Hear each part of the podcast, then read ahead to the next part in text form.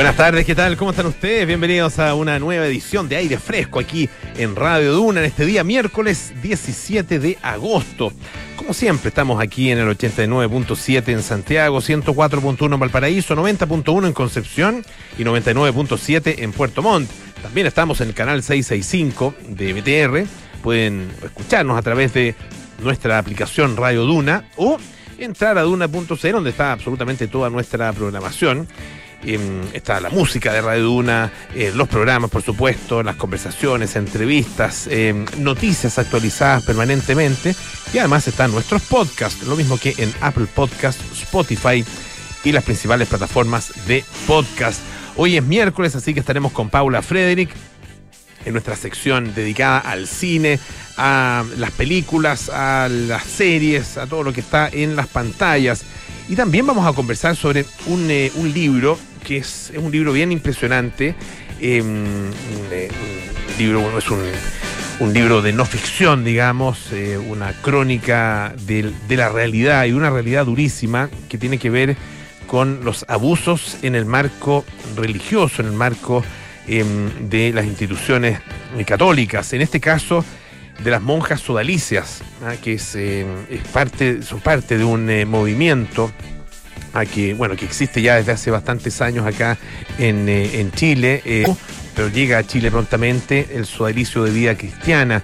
Eh, Siervas se llama este libro, escrito por la periodista Camila Bustamante, quien es, está publicando este su primer libro y tiene que ver justamente con experiencias que ella misma vivió, de las cuales digamos, tomó conciencia una vez que comienzan a, a producirse las denuncias. Eh, y bueno, dedicó cinco años a la investigación justamente de este libro para finalmente presentarlo en esta, esta obra de, eh, publicada por Editorial Planeta. Estaremos conversando con Camila Bustamante Soto en algunos minutos más aquí en Aire Fresco. Y bueno, comenzamos por supuesto con la actualidad. Eh, un tema que eh, ha dado, bueno, ha sido muy polémico desde, desde hace años. ¿Cuántos años? Ah, desde que se produjo eh, aquella inolvidable denuncia de un ex ministro de Pinochet que habló de la presencia de drogas en el Congreso. ¿Se acuerdan ustedes, Francisco Javier eh, Cuadra? Un montón de años atrás. Ah, eh, y bueno, eh, esto es un, tema que ha seguido y, y, cada cierto tiempo se levanta eh, nuevamente. Y ahora, bueno, eh, después de mucha discusión también, existe un mecanismo para saber si efectivamente esas denuncias que vienen de tanto tiempo son o no reales. María José Soto nos va a contar todos los detalles. ¿Cómo estás, José? Bien, ¿y tú? Bien, también. Oye, estoy escribiendo acá para que no se me olvide, para contarte las reacciones de los diputados que fueron elegidos. Los 78 elegidos diputados para hacer los test eh, de droga, esto test de pelo que Hoy se fue va el sorteo. A el primero, el primero. Sí. Bueno, el, el, la, la, el, próximo le toca a los otros 77. ¿no? Sí, Entonces, exactamente. Al, van a hacerlos todos, la claro. verdad van a hacerlos todos. Eh, y eh, claro, algunos, algunos decían, qué fortuna, Juan Antonio Colón me dijo, pero qué fortuna que me tocara a mí para demostrar, para dar esta medida de transparencia a propósito del test de droga que se tiene que hacer. Y otros están enojados ya. Y otros dijeron, ¡Ah! algunos están asustados y otros están enojados porque otros sí han transparentado el consumo de marihuana. Mira, se ríe el Richie también. Dice, eh, dice que la peluquería del, de la Cámara de Diputados está ahí con está colapsada. colapsada. Está colapsada, claro, para los test de pelo. Oye, ya, pero partamos del principio. Eh, recordemos que esta es una normativa que fue aprobada el 13 de julio, eh, donde se estableció que se va a hacer estos test aleatorios a los diputados los resultados se van a eh, publicar si es que salen positivos. Ojo, si salen positivos, claro, si fueran negativos, nada importa, digamos. Eh, y se, eh, en el o sea, caso de salir positivo. Es importante que salga. O sea, si no. Si claro, no se... pero no es, si sales negativo, no, no, no, es publicable, no eres noticia en el fondo. no Se, se confirma pero, que pero, no consume droga. Claro, pero muchos lo van a utilizar, ¿no es cierto? Como claro, una salir negativo, también. claro. Salir negativo. Y eh, si, si, sale positivo, se puede, entre otras cosas, levantar el secreto bancario de ese parlamentario y eventualmente, si hay movimientos que no están justificados, enviar antecedentes a la fiscalía. Eh, yo te contaba que esto es un sistema aleatorio de test de drogas, de test de pelo. Se dividió a los 155 diputados en dos grupos y ya fueron 78 elegidos para este test de pelo. Ellos tienen un plazo entre el 22 y el 30 de agosto para eh, ir al laboratorio de la Universidad de Chile a hacerse este test. Es ese laboratorio el que va a estar encargado. Una vez que se haga el examen en esta fecha, del 22 al 30 de agosto, o sea, ahora pronto, a, a fin de la semana, eh, tienen de 10 a 15 días para obtener los resultados. Después, en septiembre, viene el otro grupo de, de- de parlamentarios que se van a so- someter exactamente a lo mismo. Eh, son 78 diputados, ¿para qué voy a nombrarlos todos? Pero entre ellos Gonzalo de la Carrera, que ha sido uno de los que ha... eh, el- uno de los promotores de que exista este test. Ento- Oye, Gonzalo, pero un paréntesis. Ahora anda con la tesis del, del fraude a lo Trump ¿En qué? En, en el plebiscito. Ah, sí. está por está con una, en una especie de campaña de, de denuncia de existencia de eh, supuestos eh, eh, electores, votantes, digamos, ciudadanos que estarían muertos y que cuya inscripción sigue vigente en el servicio electoral.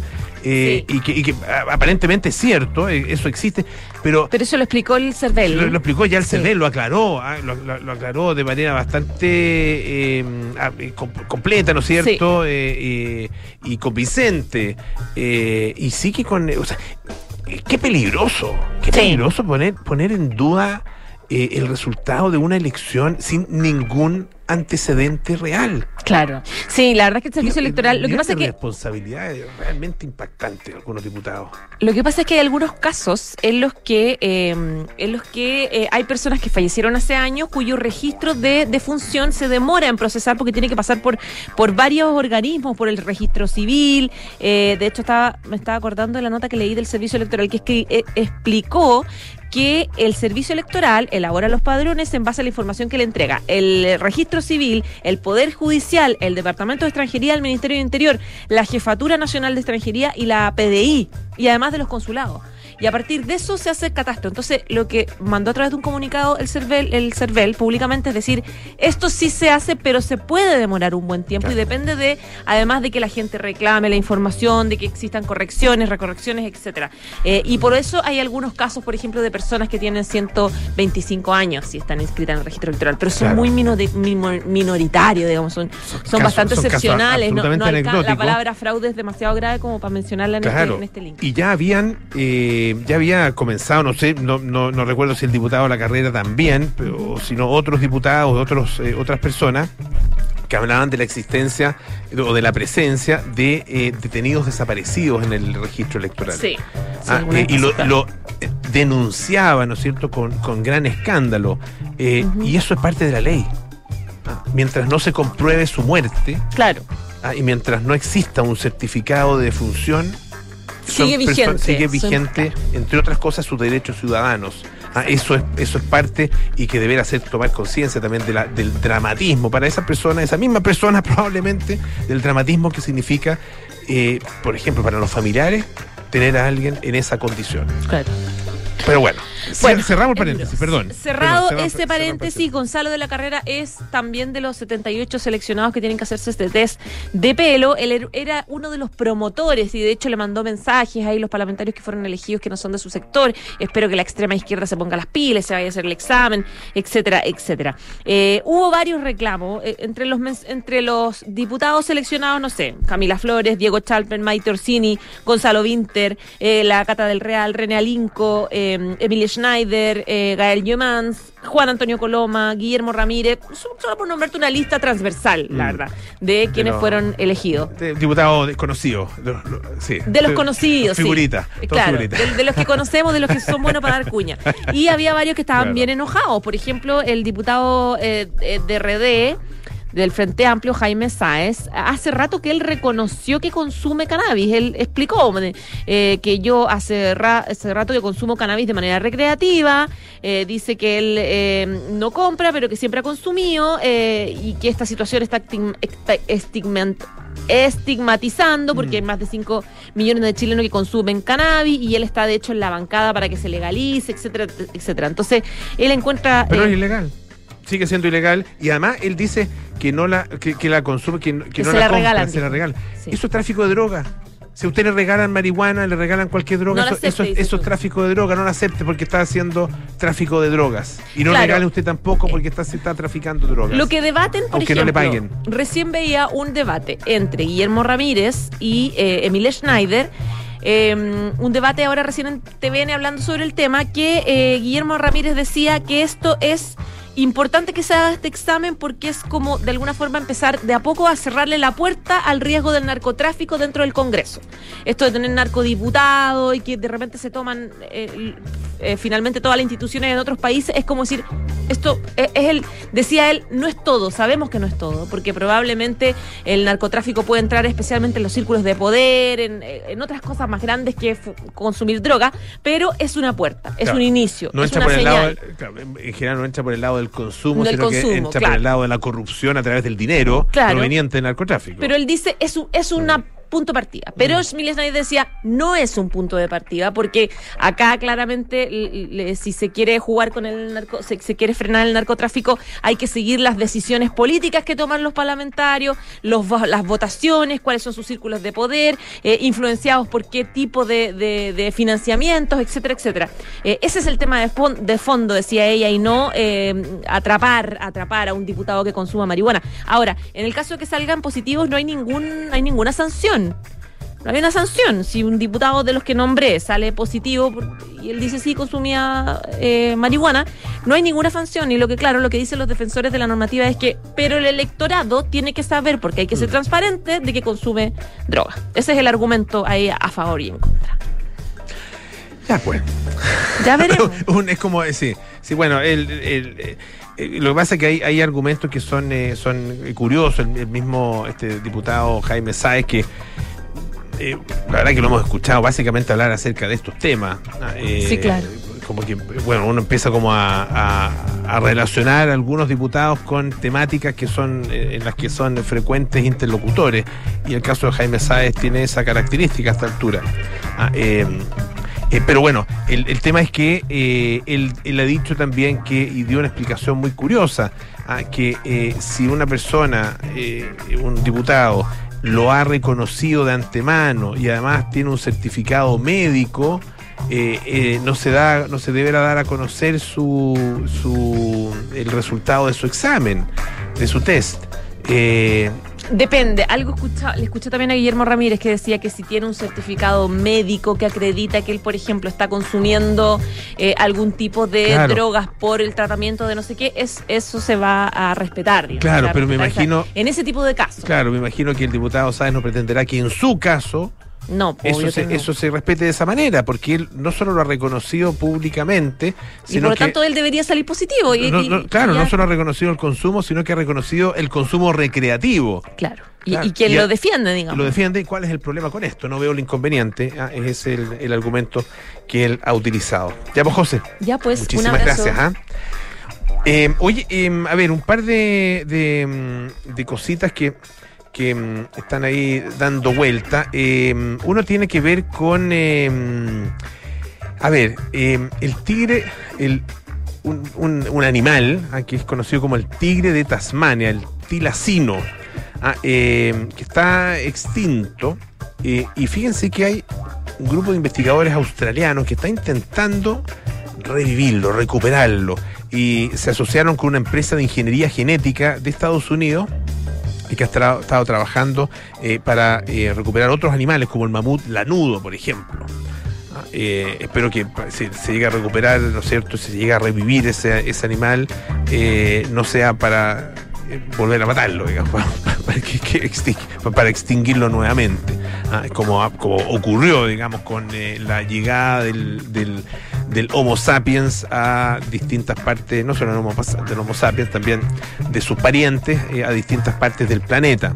Donde llega el hombre, ah, se extinguen o, extinguimos en realidad eh, muchos de los, sobre todo los grandes mamíferos. Pero bueno, científicos de la Universidad de Melbourne dieron a conocer esta asociación con eh, una empresa, tiene buen nombre, Colossal Bioscience o Bioscience, que es una empresa de Texas em, que em, eh, está a la vanguardia de lo que se conoce como el movimiento de desextinción. Ah, interesante el, el concepto. Em, hay una donación importante que, que, se hizo para justamente eh, tratar de, revivir este animal, el tilacino. Ah, y existe ya actualmente a partir de esa donación un laboratorio de investigación de restauración genética integrada del tilacino. Ah, ya lleva harto tiempo trabajando eh, y se ha reunido ya el primer genoma completo de esta criatura utilizando los eh, restos de animales que estaban conservados en alcohol. ¿Y qué se pretende hacer? Bueno, utilizar la tecnología de edición de ADN ah, que tiene esta, esta empresa y que ha desarrollado esta empresa para convertir células de una especie viva, ah, en este caso un pequeño marsupial que se llama Dunart, ah, eh, en células parecidas a la de este tigre de Tasmania, em, haciendo que coincidan con el genoma ah, de, esta, de esta criatura ya eh, extinta. Se hace una, una, una edición eh, para eh, transformar, digamos, el genoma de uno, del animal vivo y presente, en el de el otro. Y estas células se transferirían entonces a un embrión, luego a un útero artificial o a una criatura sustituta. Loca la cosa, bien loca la cosa, pero bueno. Em, todas estas cosas pueden pasar a los seres humanos, así que no, no, no todas, estoy exagerando, pero hasta el momento no hemos tenido clones, que sepamos, eh, cosa que se ha pasado con animales. Bueno, eh, el equipo investigador espera ver en última instancia a estos tigres de, Tasmania, a estos tilacinos vagando por esa zona, aunque bueno, primero se introducirían en algunas zonas más controladas. Ah, eh, dice que el tigre de Tasmania es un eh, ícono de la cultura australiana. Eh, nos entusiasma formar parte de este equipo para recuperar esta especie única y angular que la humanidad erradicó anteriormente del planeta. Esto no solo beneficiaría a, a este extinto tigre de Tasmania, sino que también revitalizaría la ciencia para salvar a otras criaturas entre otras eh, criaturas australianas, ah, donde eh, el, ser humano llegó hace ya varios miles de años y eh, efectivamente generó una pérdida importantísima de, em, de, biodiversidad, particularmente de fauna y sobre todo de los grandes mamíferos. Em, bueno, hay un video que muestra a, uno de estos animales, un video muy, muy antiguo. Eh, son las imágenes, que están coloreadas, ah, porque son del año 1933, así que se colorearon posteriormente. Eh, y se muestra ahí al último tigre de Tasmania conocido. Ah, eh, este animal murió, que era el último último, se sabía que era el último, murió tres años después y ahí entonces la especie fue declarada extinta. Vamos a escuchar un poco de música, este es uno que esperamos que no se extinga nunca, Eric Clapton con I Can't Stand It.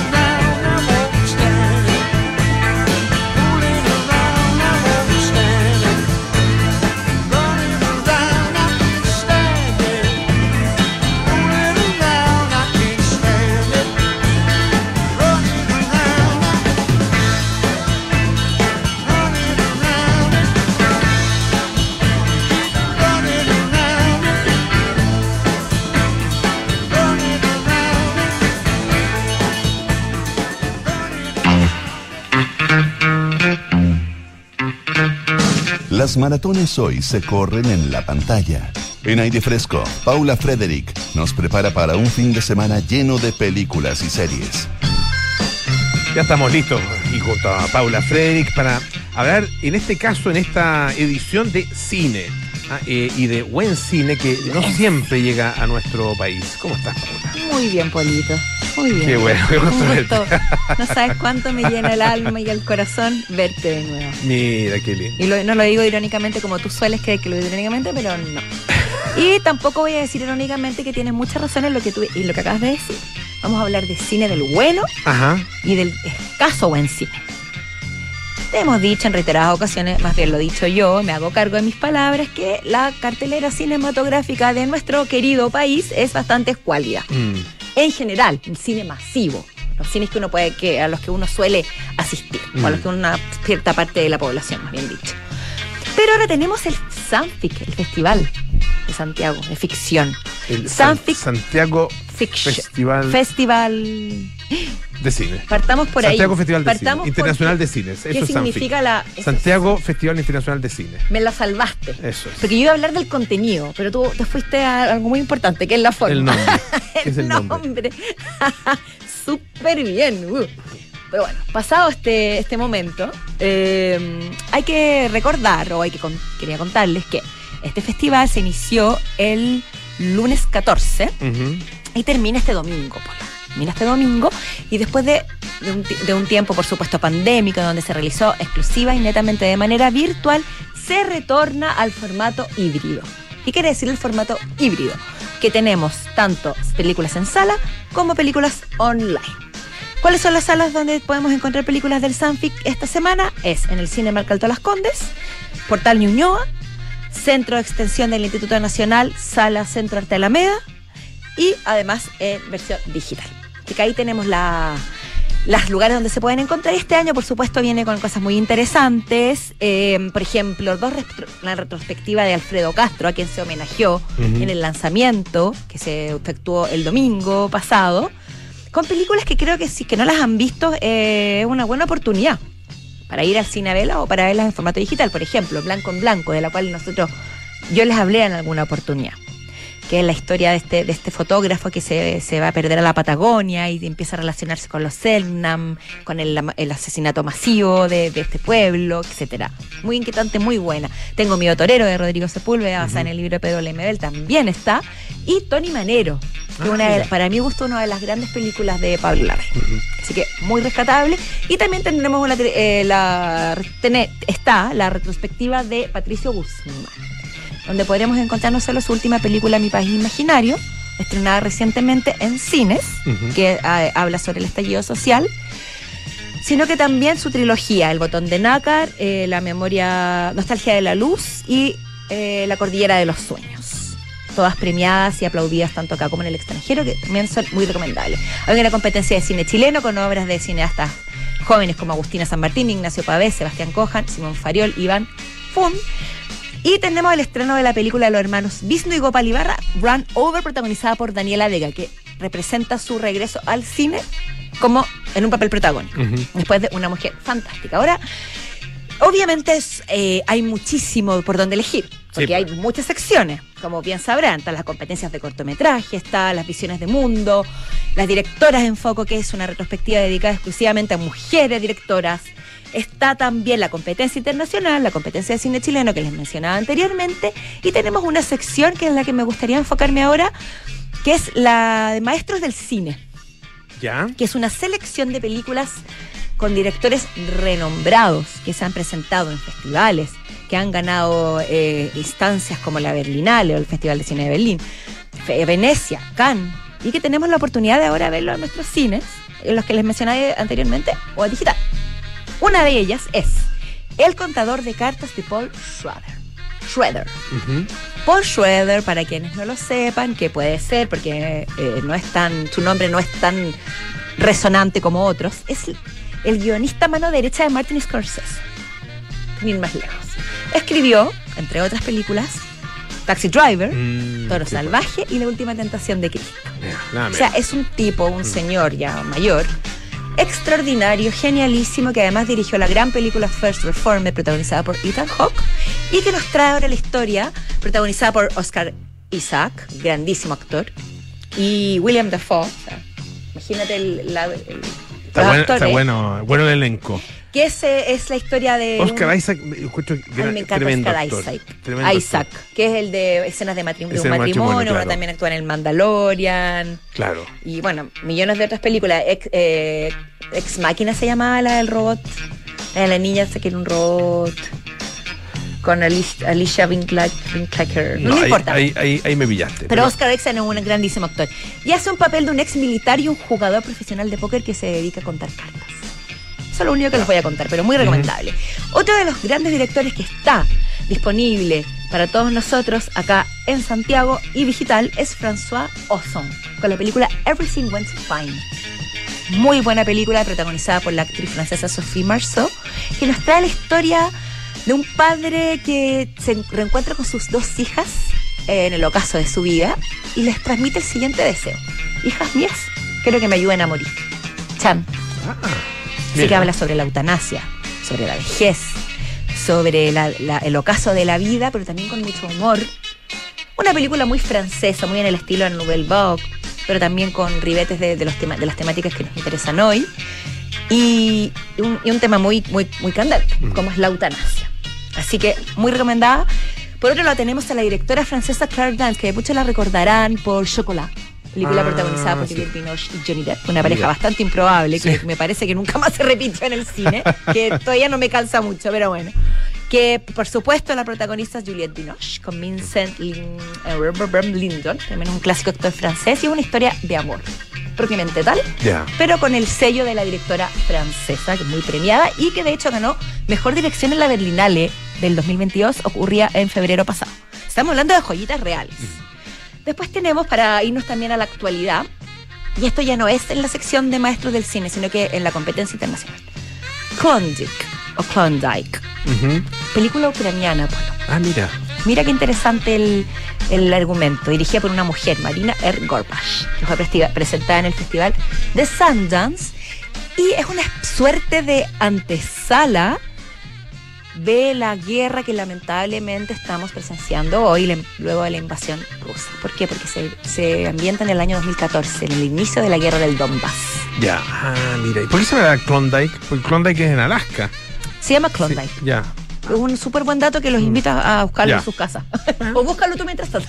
Te lo busco. te que no, busco. no lo tengo claro, pero se trata de una pareja que eh, mientras espera el nacimiento de su hijo, ah, ella está a punto de parir, están así que en una escena muy cotidiana, estoy, contando el tráiler básicamente, eh, su casa es bombardeada.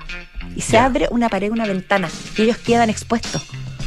Quedan con una maravillosa vista, como todo lo que está sucediendo, pero al, mi- al mismo tiempo quedan en una tremenda vulnerabilidad. Y esto se entrecruza con la caída del avión. ¿Te acuerdas del avión que cayó en el 2014?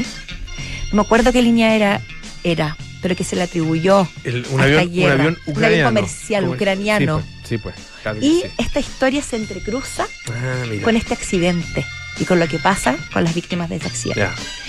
Y por último, Costa Brava, una película libanesa de una familia que se escapa de, de Beirut para irse a vivir a- al campo y alejarse de la contaminación, de la guerra, de los ataques, de los enfrentamientos y empiezan a, sufrir otro tipo de problemas, pero también está muy recomendable. Costa Brava, Líbano.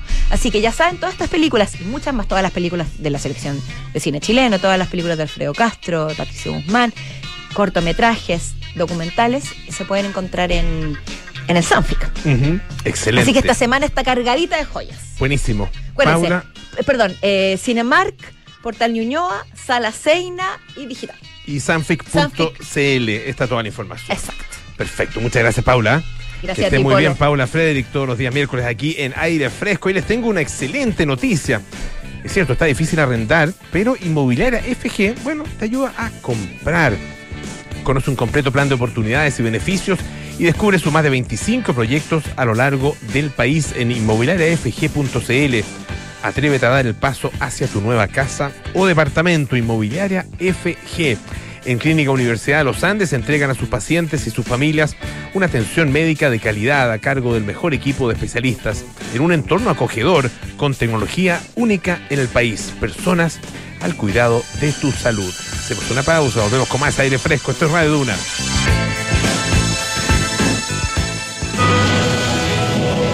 Universidad San Sebastián, uniendo a Chile con una nueva generación de jóvenes que trabaja por un país mejor. Profesionales que creen en la paz, solidarios, generosos, responsables, íntegros, con vocación de servicio, espíritu de superación y que respetan los derechos de los demás.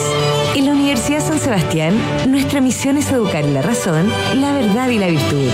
www.uss.cl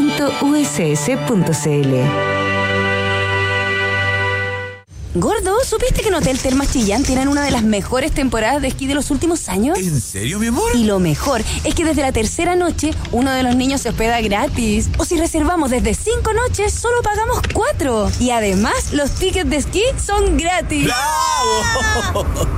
Pero, Gordo, ¿dónde vas? A hacer las maletas, porque nos vamos a Hotel Termas Chillán. Haz tus reservas en termaschillán.cl. Pablo y Maca hoy han decidido cambiarse de casa. Pero la gran pregunta es, ¿arrendar o comprar? La respuesta es comprar, porque en Inmobiliaria FG te apoyamos con hasta el 10% del pie y un plan de pago a medida. Tenemos descuentos en unidades seleccionadas y muchos beneficios más. Ya lo sabes, si está difícil arrendar, te ayudamos a comprar. Conoce los más de 25 proyectos de casas y departamentos que tenemos a lo largo del país en inmobiliariafg.cl y atrévete a comprar hoy con Inmobiliaria FG. El encierro y cambio en general que experimentó nuestra vida con la pandemia sin duda afectó la salud mental de muchos chilenos. El estrés del teletrabajo o el cambio en nuestras relaciones personales, la ansiedad o problemas para dormir son cosas que no debes ignorar. Consulta. Valeria Sequeida, psiquiatra y el mejor equipo de profesionales cuidan tu salud en Clínica Universidad de los Andes, con una moderna infraestructura y tecnología única en el país. Clínica Universidad de los Andes. Somos personas al cuidado de tu salud. Enfrentar el cambio climático es tarea de todos. Duna, por un futuro más sostenible. Las secuoyas son árboles que superan los 100 metros de altura y pueden tener una vida de 1800 años. ¿Cuál es el secreto para resistir y perdurar en el tiempo? El trabajo en equipo. Pese a ser un árbol tan alto, las secuoyas tienen un sistema de raíces poco profundas en proporción a su tamaño, solo unos 30 metros desde la base del árbol. La clave radica en que logran estabilizarse mutuamente entrelazando sus raíces con las de los árboles vecinos, un sistema que les permite soportar inundaciones e incluso huracanes. Hiperión, la secuoya más alta del mundo, con casi 116 metros de altura, está situada en la costa oeste de Estados Unidos y es un ejemplo del trabajo en equipo en la naturaleza. Y es que pocos pueden decir que han llegado a lo más alto sin ayuda de sus compañeros. Acciona, expertos en el desarrollo de infraestructuras sostenibles para recuperar el planeta. Ahora que llegamos, podemos tomar algo calientito. Bueno, Tata, ¿unos cafecitos? Ya. Oye, me contó el papá que cambiaste la alarma al final. Sí, vinieron la semana pasada. Y mira, con este simple llavero activo y desactivo para entrar y salir. Ay, pero qué tecnológico. Vio que estoy actualizado, muy fácil de usar. Y tu abuela, feliz. La veo bastante más tranquila. Protege lo que más quieres con Alarmas Verisur. Contrata llamando al 600-385-0003 o en verisur.cl. Activa Verisur. Activa tu tranquilidad. Visa conoce la forma en la que quieres disfrutar. Por eso tienes acceso a una gran plataforma de beneficios como hasta cuatro meses de tus películas y series favoritas en Disney Plus. Además de hasta cuatro meses de regalo en tu suscripción Bloomberg Línea. Y tres meses de envíos ilimitados con Rappi Prime. Beneficio exclusivo pagando con Visa Platinum, Visa Signature y Visa Infinite. Disfruta estos y más de 300 beneficios. Visa, única como tú. Oye, ¿subiste la última de Soto? No, ¿qué hizo ahora? Se compró un auto. Nah. ¿Pero cómo? ¿Y de cuándo se metieron en ese cacho? Parece que ayer la señora no lo quiere ni ver. Ahora sí que la embarró. ¿Pero cómo tan huevo? Se parte de la nueva experiencia de tener un auto. Suscríbete a smarticar.cl sin hacer trámites, pagar mantenciones, patente ni seguros. Smarticar. Comprarse un auto no es smarty. Estás en aire fresco con Polo Ramírez. Ya estamos de vuelta aquí en aire fresco. Esto es Radio Duna. Reservar en Hotel Termas Chillán es reservar en una de las mejores temporadas de esquí del último tiempo. Y lo mejor es que a partir de la tercera noche, si vas con niños, bueno, uno de los niños es gratis. Así es. O si reservas desde cinco noches, bueno, solo pagas cuatro. Y eso no es todo. Los tickets son gratis. Haz tus reservas en www.termaschillán.cl. Y la Universidad San Sebastián es la primera universidad chilena acreditada internacionalmente con estándares de la Unión Europea por agencia alemana ACAS, Universidad San Sebastián, vocación por la excelencia.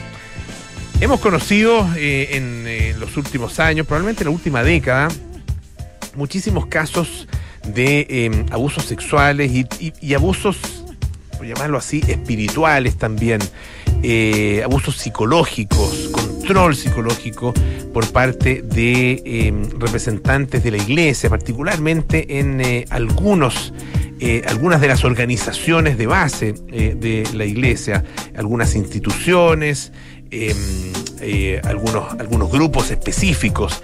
eh, y conocimos, por supuesto, lo que pasó con Caradima, hemos conocido lo que ha pasado con eh, los maristas, con jesuitas, con diocesanos, ¿no es cierto? Ah, eh, y hay poco, o se ha, se ha escrito y se ha dicho poco, acerca de los abusos por parte de mujeres y en contra de mujeres. Eh, y justamente el libro del cual vamos a hablar ahora, ah, vamos a hablar con- por supuesto con su autora, eh, aborda esa realidad. Se llama Siervas, el historial de abuso de las monjas sodalicias. Estamos con su autora, Camila Bustamante Soto, que es eh, periodista. Este es su primer libro, un libro que además le costó cinco años de investigación.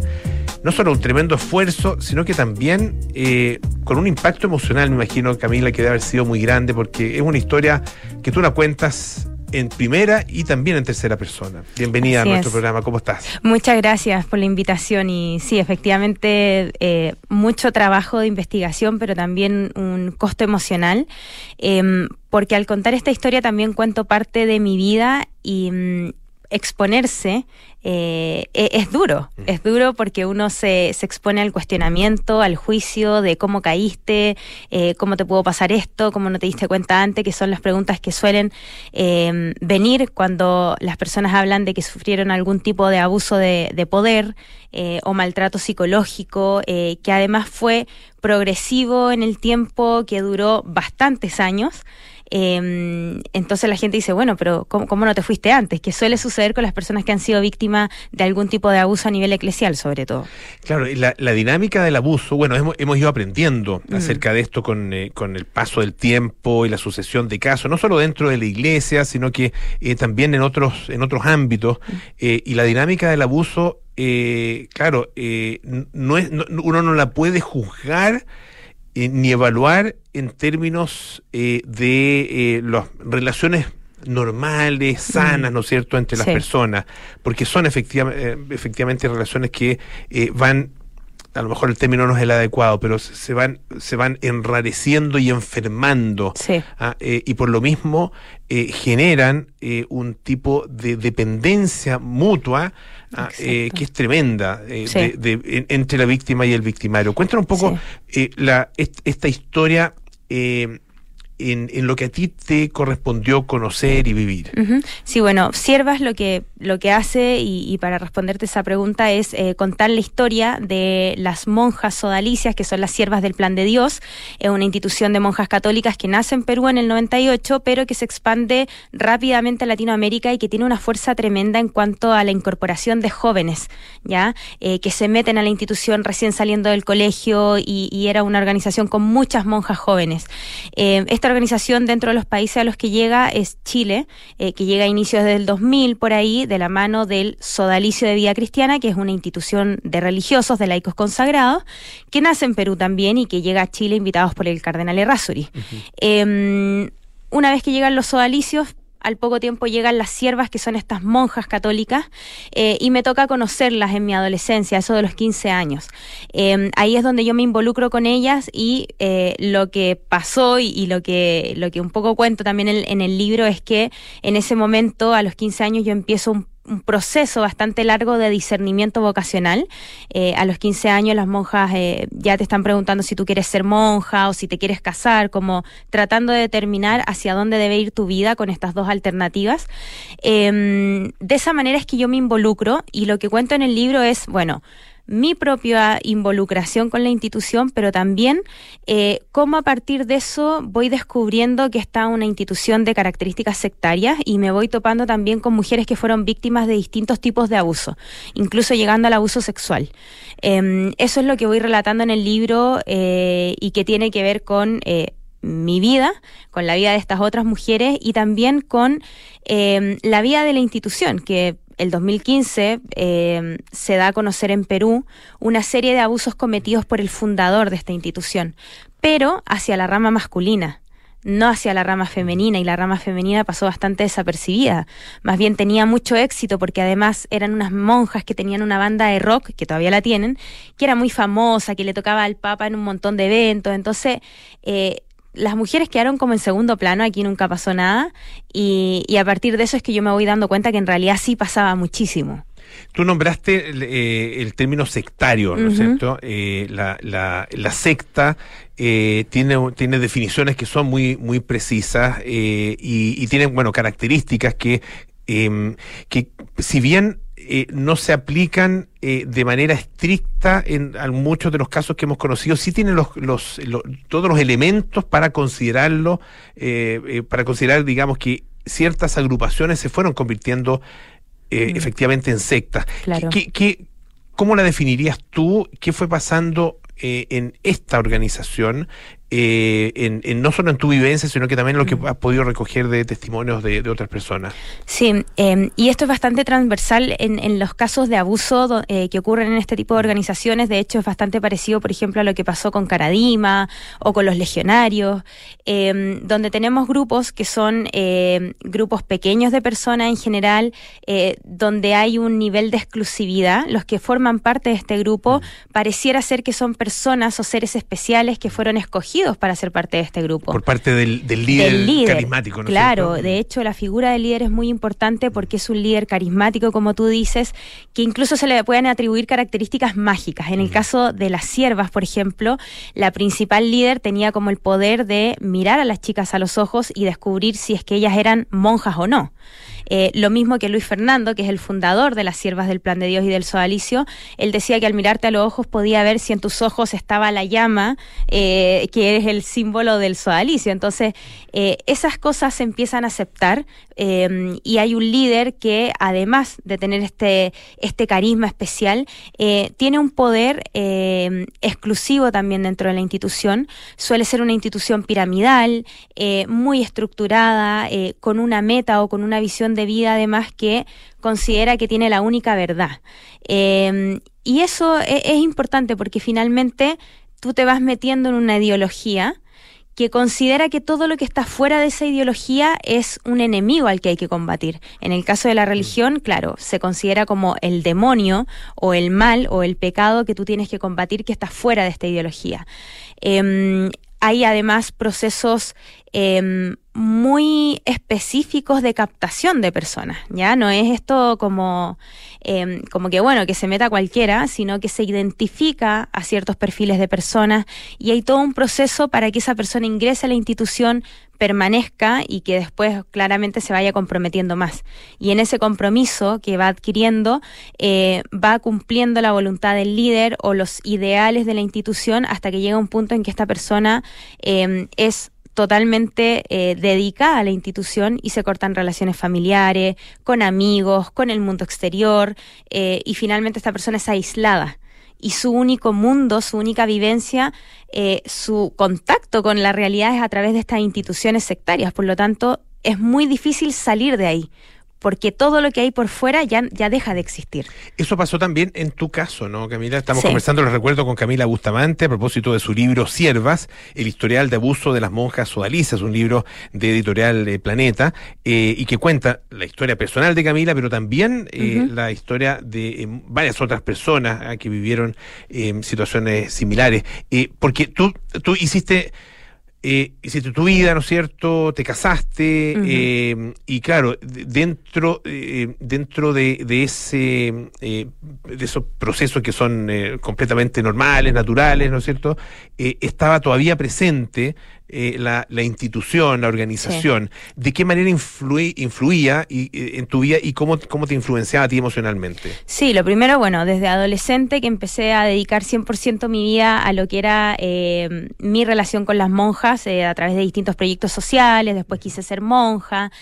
Dejé la universidad para ver incluso si es que realmente, en ese contexto yo lo pensaba así, que Dios me llamaba a ser religiosa. Luego me di cuenta que no, en un proceso que, que fue bastante doloroso, porque hay como un descarte, como estos sí, estos no, sin, sin argumentos detrás, sino que simplemente como por antojo de las autoridades. Em, a pesar de todo eso, yo estaba tan metida en esta institución eh, sectaria eh, que para mí todo eso era parte de lo normal, de lo que estaba bien. Entonces, efectivamente, yo me caso a eso a los 25 años con una persona que también es de la misma institución, porque claramente uno lo que quiere buscar es cumplir el ideal de vida, que en este caso era tener un matrimonio católico y, y que tenemos que eh, combatir y que to- todo en el, en el enfoque del catolicismo. Por lo tanto, me caso dentro de este esquema que había en mi cabeza. Y cuando me caso, eh, a las pocas semanas, a los pocos días, me entero de esta situación de abuso que se empieza a destapar en Perú con el fundador, Luis Fernando Figari. Y con mi marido en ese momento, que llevábamos una semana casados, empezamos a cuestionarnos si habíamos llegado hasta ese momento de tomar la decisión de casarnos realmente porque era un deseo nuestro o porque nos habían conducido hacia eso como muchas no- veces nos, nos condujeron a distintas decisiones de vida, eh, como por ejemplo cuando había querido ser monja en mi adolescencia. Entonces, ahí se produce un quiebre tremendo para mí y, y- y para nuestro matrimonio fue muy crítico, eh, porque nos dimos cuenta que... eh, lo, lo que más eh, lo más importante para nosotros era cumplir con lo que decía la institución. Te tienes que casar con una persona de estas características, tiene que ser un matrimonio de este estilo, eh, pero el amor o, la decisión que más emocional que está detrás de, casarse, para nosotros era secundario. Em, entonces ahí vino una crisis muy fuerte porque dijimos, bueno, ¿quién, quién eres tú? ¿Quién soy yo? Y, y- y teníamos esta experiencia de estar durmiendo en una misma cama sin conocernos realmente. Habíamos llegado ahí porque nos habían, nos habían dicho que ese era el camino de santidad, lo que Dios nos pedía. Y estábamos tan metidos en esta ideología, en este mundo, que para nosotros eso estaba correcto. Entonces cuando se te cae la venda de los ojos, tú te empiezas a dar cuenta que estás caminando en un lugar a oscuras, sin piso y que no tienes dónde ir, porque además quedaste solo en esta institución, todo lo de afuera desapareció. Cuando eh, tú lo describes, eh, uno podría pensar, bueno, eh, era una persona libre que podría haber tomado sus decisiones de manera autónoma. Eh, ¿cómo, ¿Cómo puedes explicar el, el elemento de control, de abuso eh, eh, y, y de victimización ah, que, que, que tú viviste y que eh, vivieron también otras personas? ¿Cómo, eh, cómo, em, cómo se, se define, digamos, todo Mm. eso? Porque, claro, visto desde afuera uno podría decir, bueno, si en cualquier minuto Claro. podría haber dicho, no, yo Hasta no, aquí, hasta, hasta claro, aquí sí. llegamos, o no me siento cómodo, o, me, o no sé, Mm, eh, y, y- sí. y liberarse, ¿no es cierto?, de todo este, de todo este intento de manejo de tu vida. Claro, acá lo que se da y, y lo que sucede con, con estas organizaciones sectarias, en el caso de las siervas eh, o, o de otras, es que empieza a haber un control eh, a nivel eh, mental que es real, eh, que parte de manera muy sutil, con invitarte a ciertas cosas, empezar a ocupar cada vez más territorio en tu vida, ¿ya? Eh, Esto conmigo partió en la adolescencia. Y con todas las jóvenes que pude entrevistar, que fueron más de 30, también partió en la adolescencia, que además es un periodo de mucha eh, inestabilidad emocional, de búsqueda de identidad, de pertenecer a algo. Por lo tanto, en ese periodo eh, te empiezan a moldear eh, y poco a poco empiezan a abarcar todos los espacios de pensamiento crítico que uno tiene. Y finalmente tú tienes que pensar de acuerdo a lo que dice la ideología. Eh, y ese control que se va ejerciendo a nivel de mente, a nivel espiritual, que, que también es un tema muy difícil de, explicar o, o de, o de identificar a tiempo, finalmente te lleva a tomar decisiones en tu vida que tú nunca pensaste que ibas a tomar. Eh, porque acá también hay que recordar que se supone que esto uno lo hace por Dios, por algo que, trasciende. Entonces estás dispuesto a sacrificar muchísimo y hacer mucho de lo que no pensaste que eras capaz. Entonces el, control es real, eh, es difícil de identificar y difícil de hacer el quiebre, nuevamente, porque todo lo que pasa en el mundo como de lo espiritual eh, te hace siempre ir más allá. Tú lo estás haciendo por algo mayor algo que no está en este mundo, por decirlo. Tú decías que esto llegaba en, y llegó en algunos casos eh, incluso al abuso físico, al, Sí. abuso, al abuso sexual. Sexual. Eh, eh, ¿En qué, en qué mm, eh, circunstancias se dio Mm. eso y cómo se llega eh, tan lejos, ¿no es cierto?, en, eh, en esos casos específicos. Sí, en el caso del abuso sexual, que fueron algunas de las entrevistadas que tuve, todo parte con el abuso espiritual, el abuso de poder, donde las autoridades empiezan a ocupar distintos espacios de la vida de las personas. Eh, pero además en el caso de las siervas del plan de Dios se daba en un contexto como de amistad especial, que esto muchas personas eh, le- les suena muy parecido a lo que pasaba con Caradima, Mm. ¿ya? Entonces finalmente yo como autoridad te escojo a ti, que estás sometido a, a mi poder, pero como una persona especial y te voy dando espacios únicos y exclusivos, como quedarte en mi pieza hasta más tarde, dormir conmigo, y en ese contexto como de amistad pura y profunda, se empiezan a correr los, li- a correr lo- los límites de las distancias y se producen los abusos sexuales entre mujeres, Eh, que además también es difícil de identificar porque, por ejemplo, estas chicas no pueden hablar de que las violaron. Entonces, bueno, me abusaron, pero en realidad, ¿qué, cómo me Claro, abusaron? ¿En qué consistió y Exacto. cómo, y cómo se demuestra? Que, Y ahí hay un proceso de revictimización tremenda. Tremendo, claro. Camila Bustamante, autora de Siervas, el historial de abuso de las monjas sodalicias. Eh, muchísimas gracias por estar esta tarde acá en Radio Duna. Que esté muy bien. Muchas gracias. Bueno, ya nos tenemos que ir. Viene cartas notables con Bárbara Espejo, luego nada personal con Josefina Ríos y Matías del Río, terapia chilense con María José Shea, Arturo Fonten y Pablo Ortúzar, sintonía crónica Epitafios con Bárbara Espejo y Rodrigo Santa María. Nosotros nos juntamos mañana a las 6 de la tarde para más aire fresco. Les tengo una gran noticia antes de irnos. 16 de septiembre es feriado, ya es ley, va a ser ley cuando salga promulgada, pero ya pasó todas las etapas, fue aprobado en el Congreso Nacional, feriado el 16 de septiembre y también el 19, así que son cuatro días muy esperados para estas fiestas patrias. Que esté muy bien, nos vemos mañana, chao.